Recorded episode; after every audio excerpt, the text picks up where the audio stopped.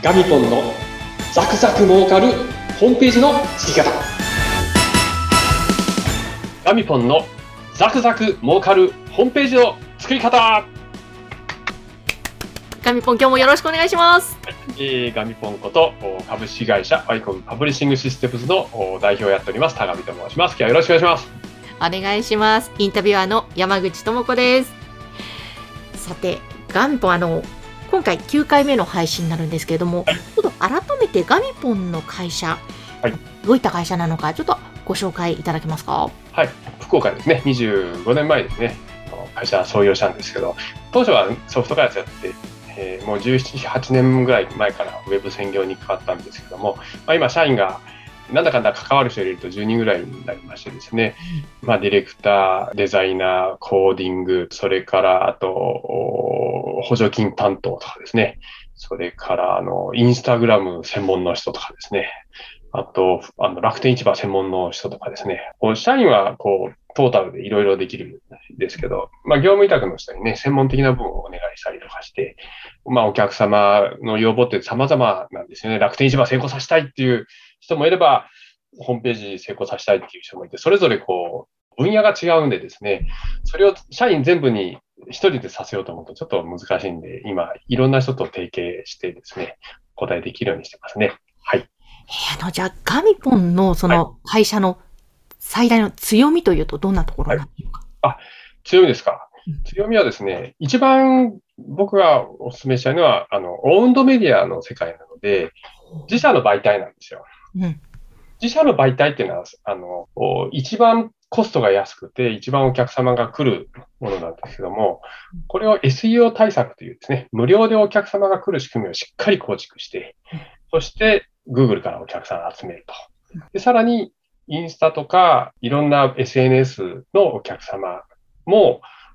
最終的にこのホームページに来てもらって、まあ、インスタとかね、いろいろ YouTube とかいろいろ見たあげく、この会社なんだろうと思ってホームページに来ていただいたら、あ、ちゃんと商品の紹介されてる。あ、この会社しっかりしてるんだと。あ、ここから買えばいいんだと。ここから問い合わせすればいいんだっていうのがホームページに全部載ってて、どこから来てもちゃんと問い合わせとか購入につながるっていうですね。そういう仕組み構築が、まあ僕らすごく一番お勧めしているところですね。うんうんうんあの、そのですね、強み、えーそこをぜひおすすめのポイントなので、ぜひ皆さんあの気になった方は番組のこの説明欄のところにガミポンの会社の URL を掲載していますので、そちらの方にもね、詳しく載っていますから、ぜひご覧いただきたいと思うんですが、今日、実はそのガミポンに強みは何ですか？って聞いたのは、この今日のテーマもその強みの部分なんですよね。はい。そうなんですね。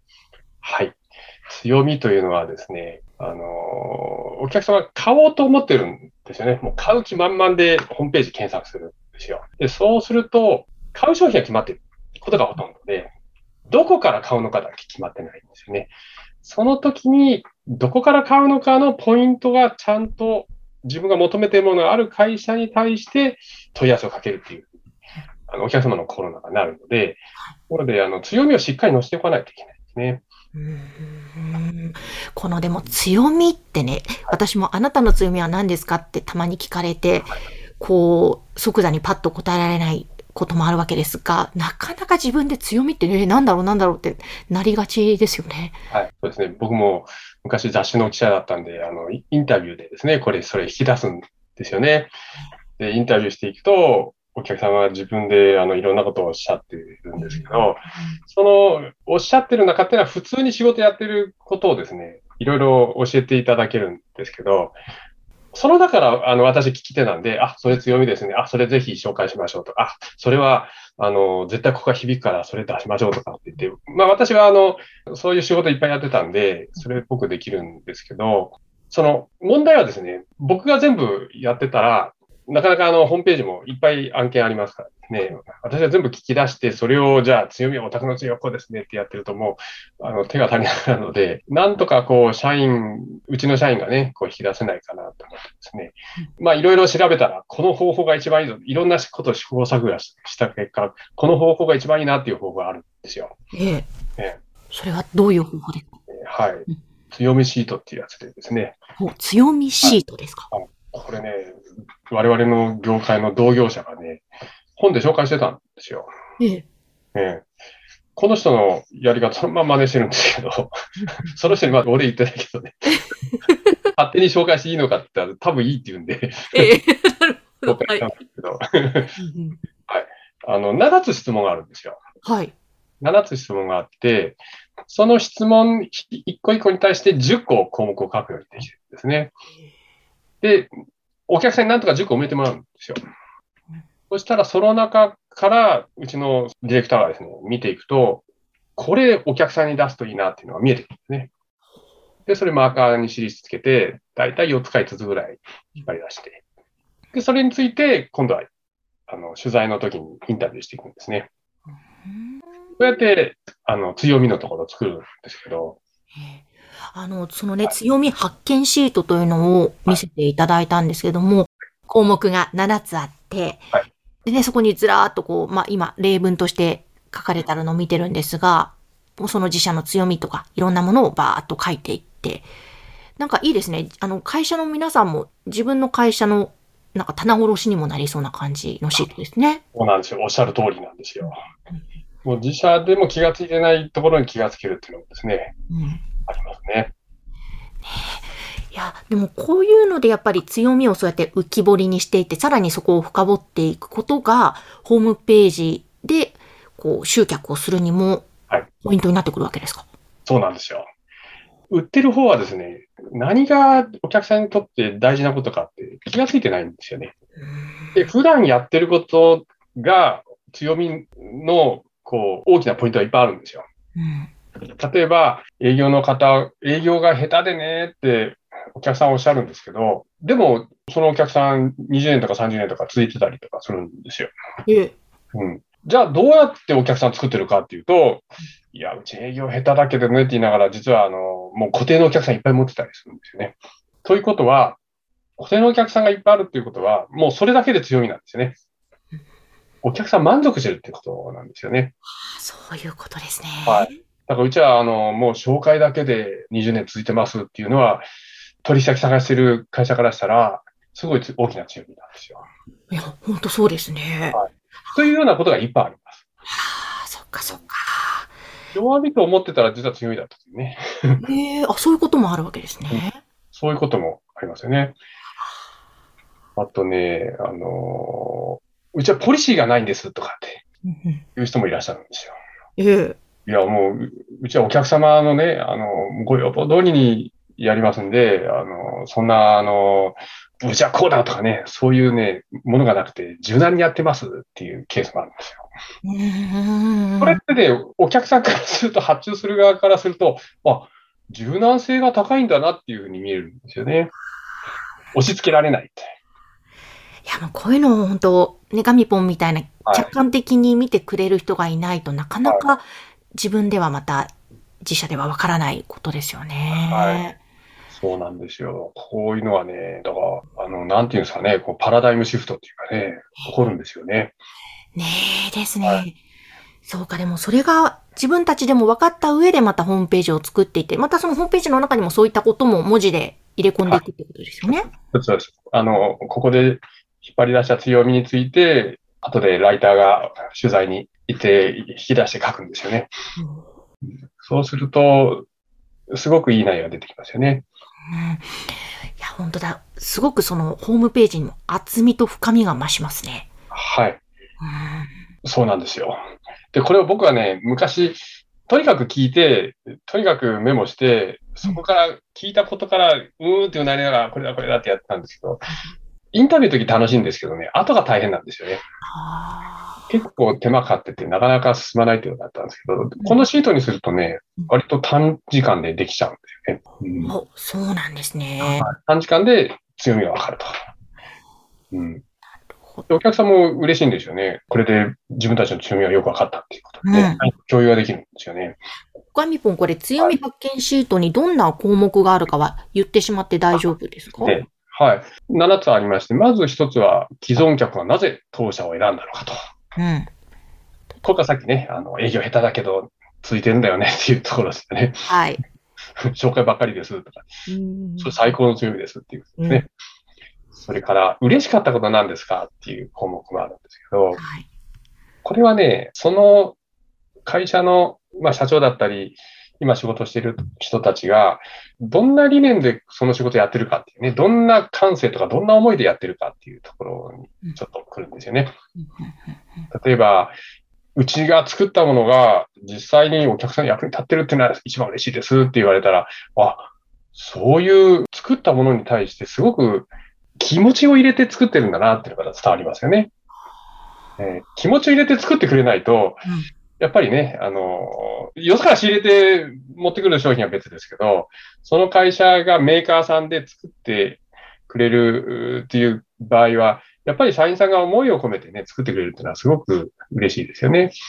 はい。こういう嬉しかったっていうことを聞いていくと、いろんな社員さんの思いとかが出てくるし、あと三つ目が他社にない優れたところとか、違うところとかっていう項目がありますね。これもね、あの、お客さんからしょっちゅう言われることですね。気がついてない強みの中でも、お客さんから言われたことっていうのは、実は強みなんですよね。例えば、見積もりが早いとかってお客さんからよく言われますって言ったら、これもすごい強みなんですよね。あの、見積もりって、あの、大体普通の企業さんどうしてもね、後回しにするケースが多いんだ。もう目の前の仕事が忙しいからね。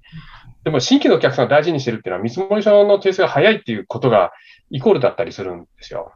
新しいお客さん大事にしてるな。そういうふうにね、見える。で、こういうところをね、他社にない優れたところないですかって聞くと、いや、お客さんがこんなこと言われますっていうのはすごく、あの参考になりますし、4つ目はね、どのようにして今のお客さんを獲得しましたかって聞きますと、これがね、また面白いんですよね。丁寧な対応を心がけているとかっておっしゃるんですよ。これ実は当たり前なんですけど、言えるっていうのはすごいですよ。言えるだけでもすごいですよ。いや、もう丁寧に対応をとにかくやってますっておっしゃるだけでも、おやっぱこれから取引先選ぼうかなっていうお客さんにとっては、安心できるポイントですよね。当たり前だけどね。うん、はい。そういうところですとか、それからあとね、5つ目は絶対変えないポリシーってあるんですね。はい。これがさっきの柔軟性と反対のところで、うん、ここは絶対負けないっていうこだわりのポイントっていうことなんですね。うん、例えば、正直であることっていうことをおっしゃる会社があるんですけど、正直っていうことはですね、お客さんの求めに対して素直にアウトプット出していく、提案していくっていうことなんですけど、実はやろうと思ったら結構難しいんですよね。お客さんの要望からいくとコストが高いとか、あとそれから、あの、それ大変だとかね、手間がかかるとか、それちょっと作るの大変だけどとか、やったことないとかね、いろいろあるんですよね。それに正直に向き合おうと思うと、まあ、やっぱ大変ですよ。そこを正直であることっていうことをポリシーにしてるっていうのは、ね、またこれもね、その社員全員に対して仕事に対する、この、向き合い方の心構えというかね、こう、ものすごいそこの部分をね、しっかり社員に歌っているっていうことなので、これが言えるだけでも素晴らしいなと思いますね。なかなか言えないですね。正直であることって言えるので。はい。とか、あとお客様の共通点とかっていう項目が6つ目にあるんですけど、例えば、技術を頼りにしていただいてますっておっしゃる会社があるんですけど、技術を頼りにされてるのは、まあ、これ最高の褒め言葉ですよね。本当ですね。お客様の共通点っていうところでね。そうすると、あ、この会社は技術すごいんだってもう勝手に思いますよね。うんうん、初めて見た人がね。そういうような項目。それから7つ目は既存客はどのように喜んでいるかっていうのが7つ目にあるんですけども、これがね、一番大事なところですね、まだお取引したことないんですよね。なので、今お客さんがなんで取引を続けてるかっていうところは、一番知りたいところになるんですけど、例えば追加作業などの柔軟な対応とかね、あったりとかするんですけど、やっぱどうしても発注側は、あの、心配なのはですね、例えば、法人対法人なので、どうしても、こう、何らかこう伝え忘れとかですね、間違いとか、あと、要件がちょっと足りなくて、作ったものがちょっと仕様と合わなかったとか、まあそういうトラブルがまあ稀にそう発生するんですよね。そんな時にそれがないようにこういろいろ施策とかいろいろやって、やっていくんですけども、いろんなこう準備をした上でも最後の納品の時に、あーっていうことがこうあったりとか、することがあるわけですね。これ忘れてたとかですね。これ部品がないとかね。線が引かれてないとか。いろんなことが起こると思うんですけど、まあそういった追加作業を、いや、これはもう言われてませんができませんって言われたら、もうその商品納入されても使い道ものにならないので、やっぱ柔軟に対応してくれるっていうのは、すごく発注側にとってはすごい安心になるんですけど、うんまあここやってくれるっていうことはすごく安心できますよね。これから発注できるっていう、発注する会社にとってはですね。なるほど。この7つの項目に基づいた強み発見シートを使う。あの、もしね、同業の方もいらっしゃったら、なんともうサービスで全部説明していただきました。使っていただきたいと思いますし、また会社のね、方も、これ、今の項目、改めて考えてみると、なんかいろんな面で発見がありますもんね。はい、そうですはね。はい、これ同業の方もぜひお使いになるといいと思うんですね。い。ね、もう本当はい情報大公開でございます。はい、ということで今日はその強みについてをテーマにはいお届けしました。ガミポンありがとうございました。はい、ありがとうございました。じゃあまた来週。また来週。はい、どうも。